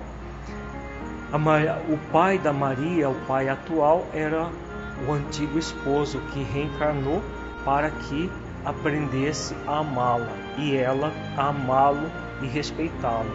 Mas, infelizmente, ele não quis saber de realmente nutrir o carinho e sentimento amorável por ela.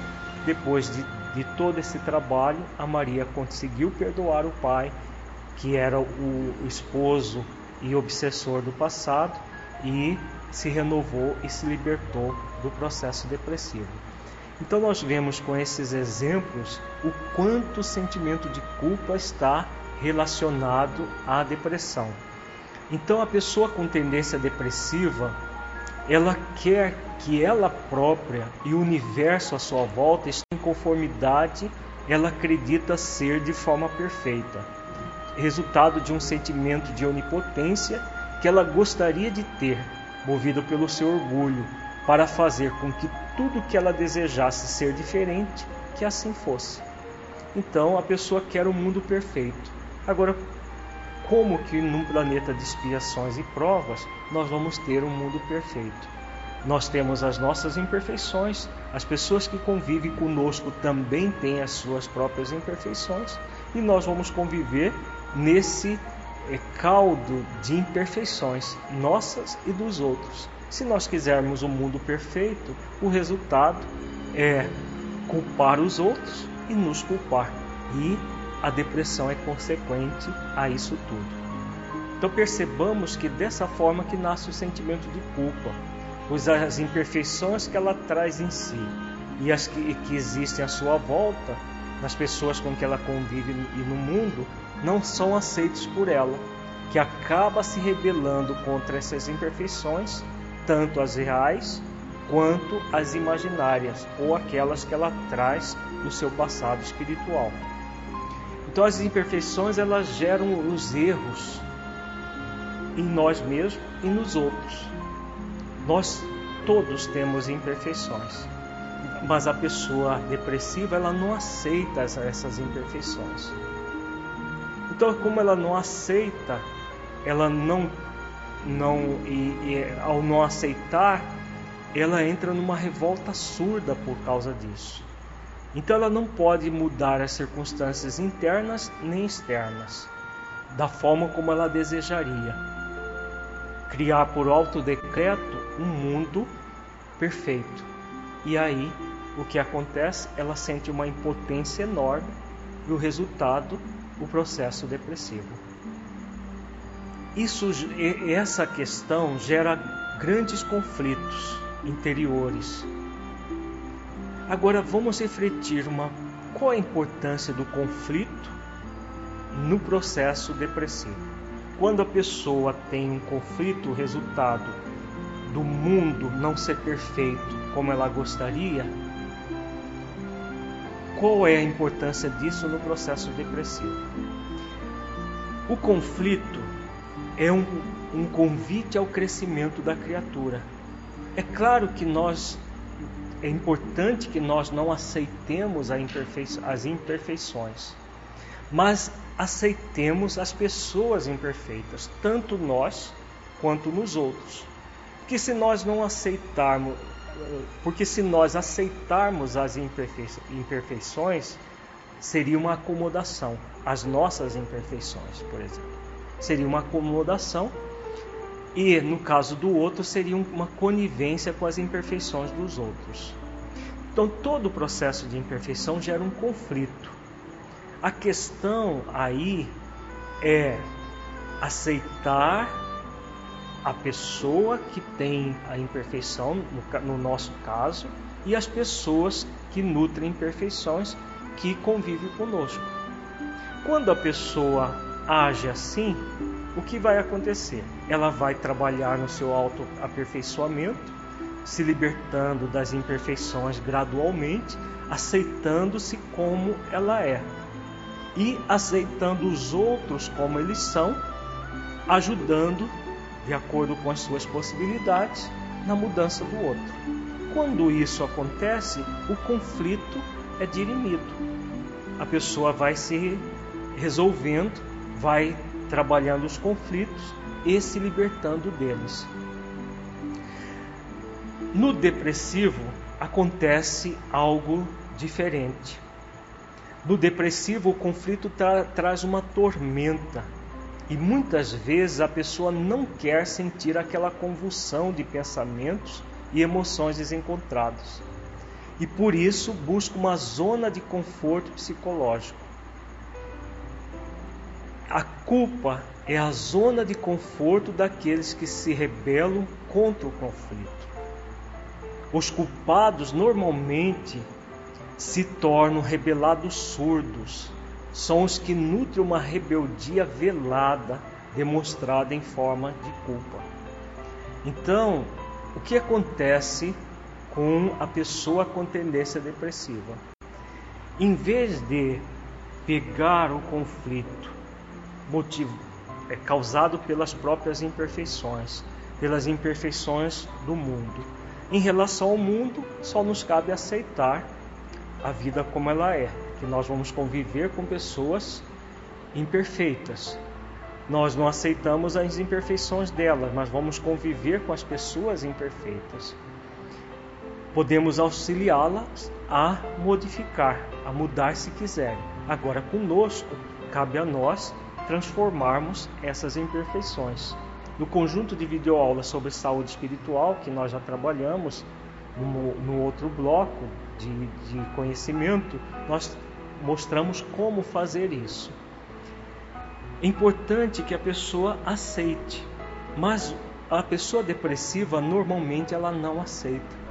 Então isso cria uma tormenta. E para fugir da tormenta, ela entra no estado de culpa. Então, como funciona isso? Como o conflito é um convite à mudança, para tentarem se livrar deles, elas entram no sentimento de culpa.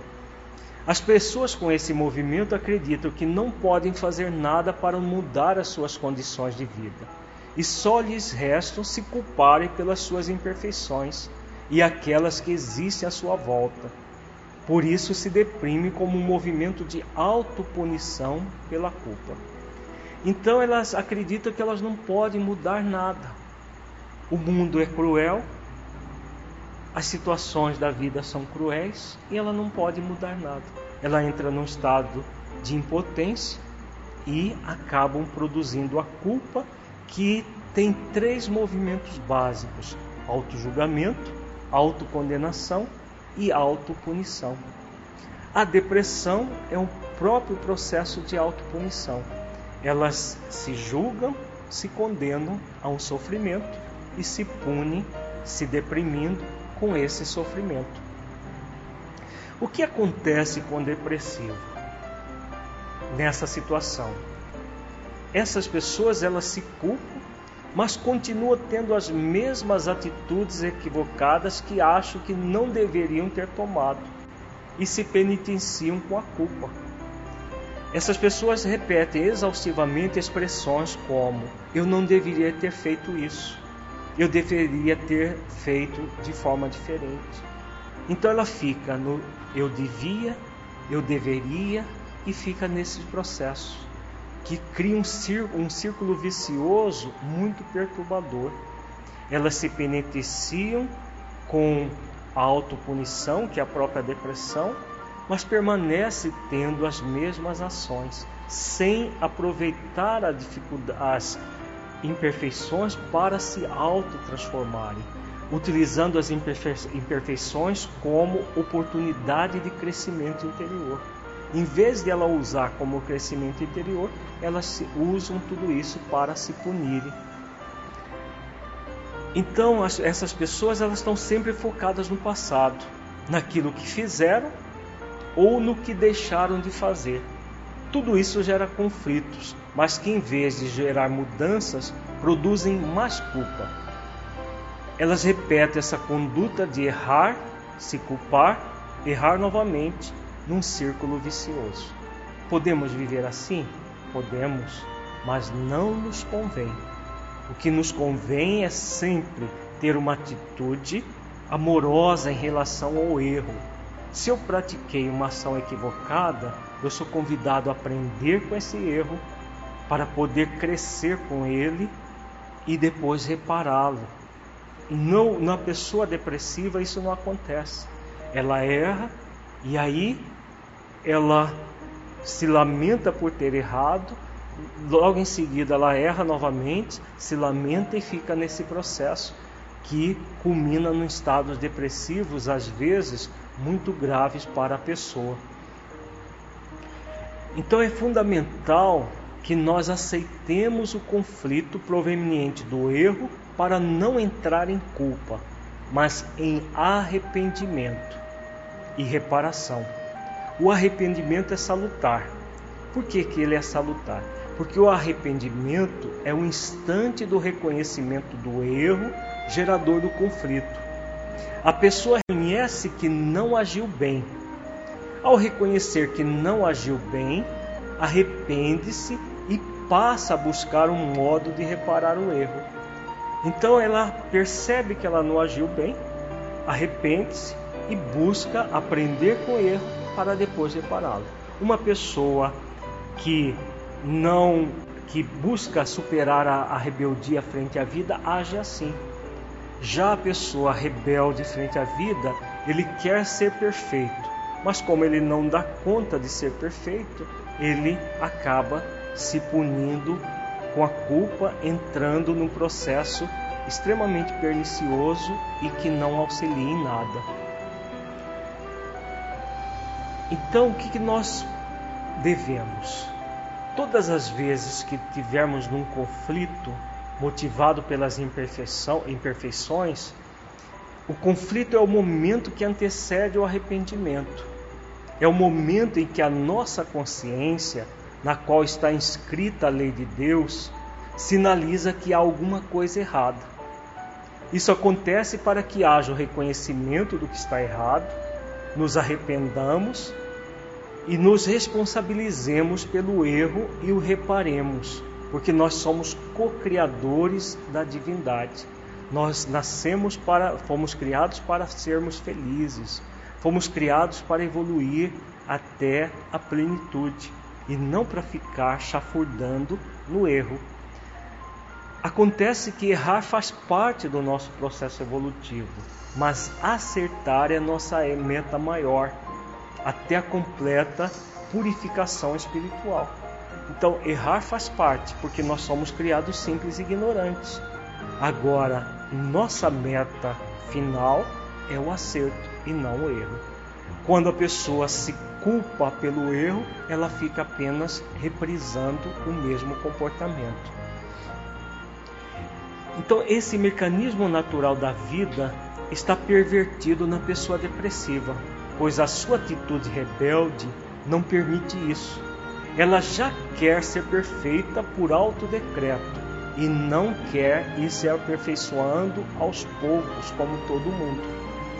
Todos nós fomos criados para nos aperfeiçoar num processo de constância frente à vida.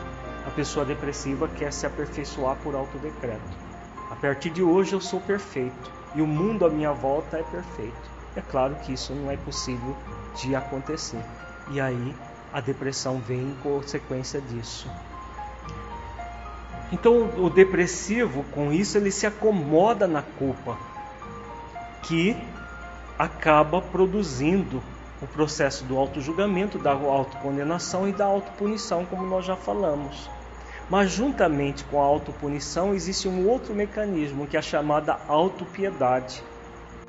A pessoa sente a culpa e se pune pelo fato cometido, seja do nível consciente ou subconsciente. E depois disso, ela se acha a pior das pessoas, a pessoa mais coitada, é aquela que a gente chama de síndrome CDM, coitadinho de mim, ou PBM, pobrezinho de mim. Então a pessoa erra, faz as coisas que não devia e depois se culpa, se pune, se entra no estado extremamente depressivo, de mal com ela mesma, e aí ela se acha coitada. Oh, como a minha vida é infeliz.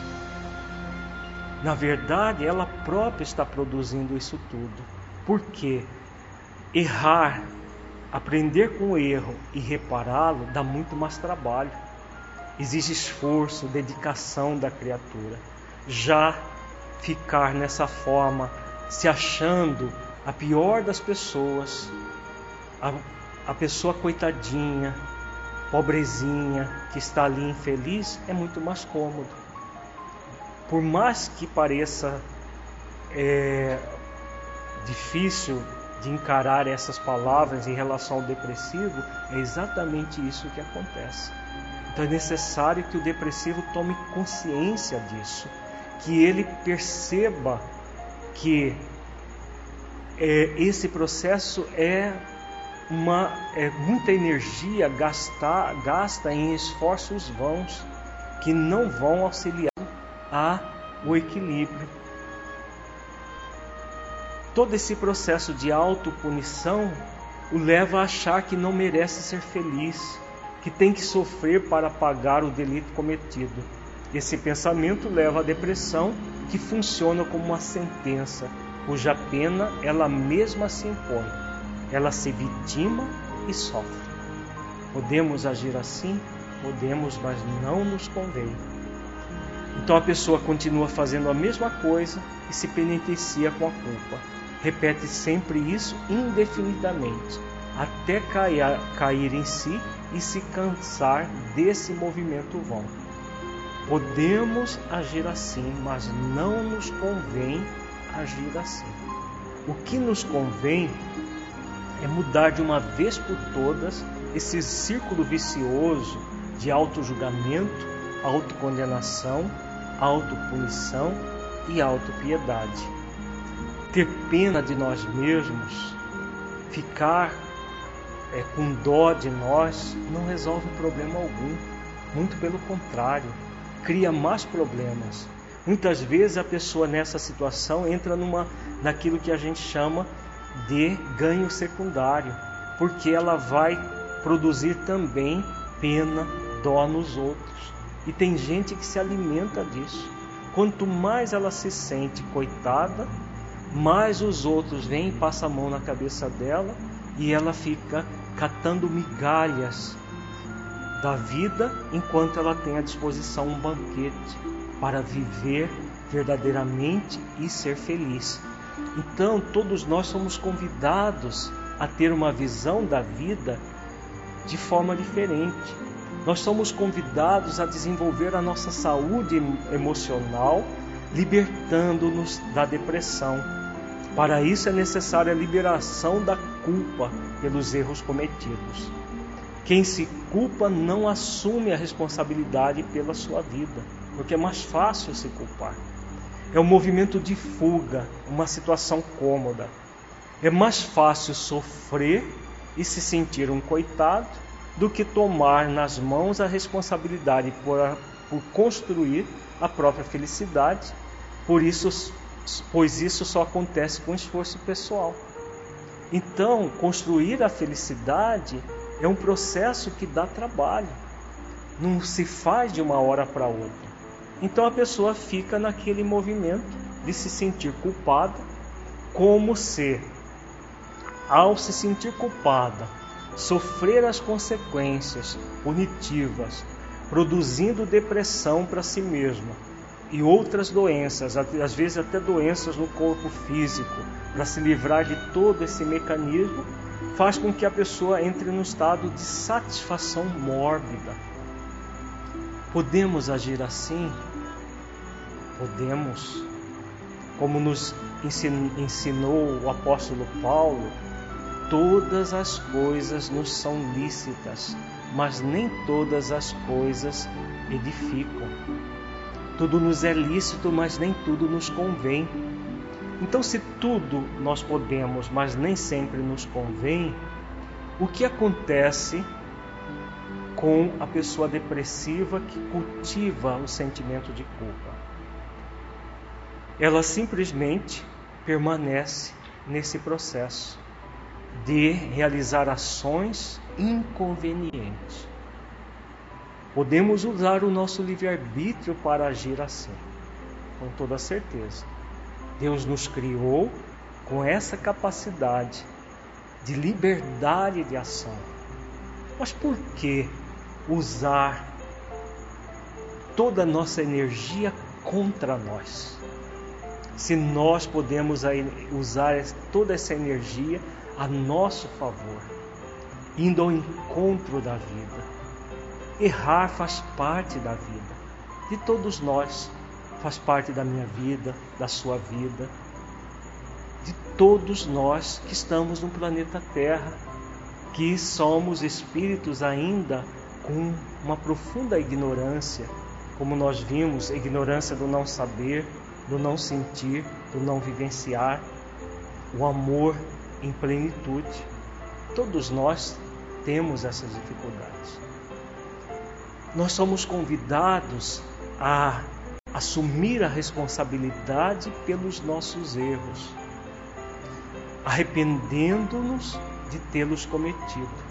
Eu não devia ter feito, mas eu fiz. Seja um aborto, seja um, um adultério, seja uma situação de vida anterior, qualquer situação. É claro que o ideal é não realizar a ação, mas uma vez realizada, não adianta entrarmos em mecanismos autopunitivos, porque não vai resolver o erro. Nós vamos tentar é, substituir um erro com outro erro, sobrepondo outro erro em cima. Se eu fiz mal, mal a alguém, entrando num sentimento de autopunição e me sentindo coitado por causa disso, eu vou apenas cultivar o desamor por mim mesmo, ao invés de superar o erro cometido. E nós somos convidados a aprender com o erro para depois repará-lo. Então a reparação se dá não com a depressão, a culpa e a depressão. A reparação se dá pela alegria de viver, por, por nos tornarmos pessoas que realmente querem fazer diferença significativa, uma diferença positiva no planeta.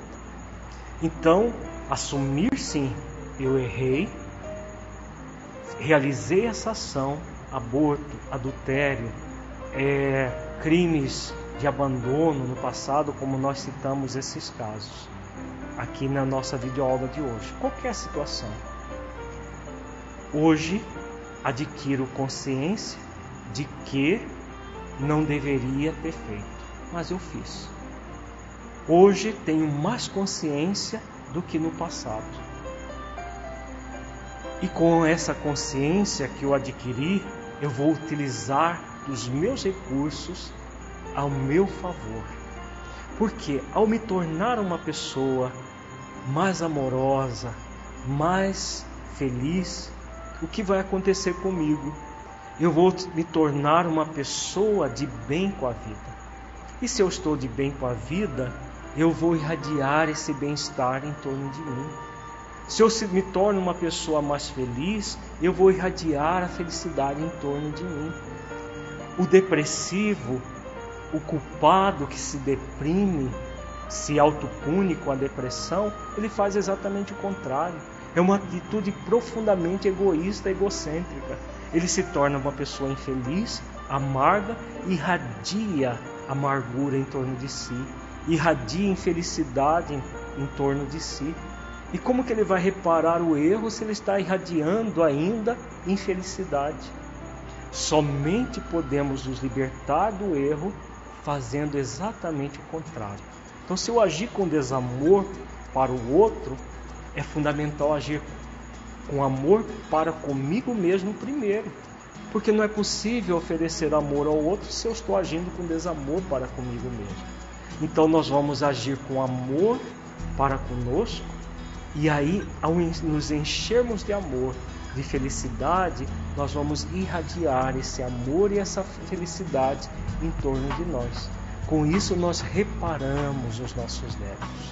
Então, vale a pena Vale a pena construir essa ação, nos libertando de uma vez por todas da culpa, da autopunição, da depressão consequente a ela, porque na, na nossa frente existem muitas pessoas que estão nos esperando com muito amor e todos nós merecemos o amor, o bem, o bom e o belo.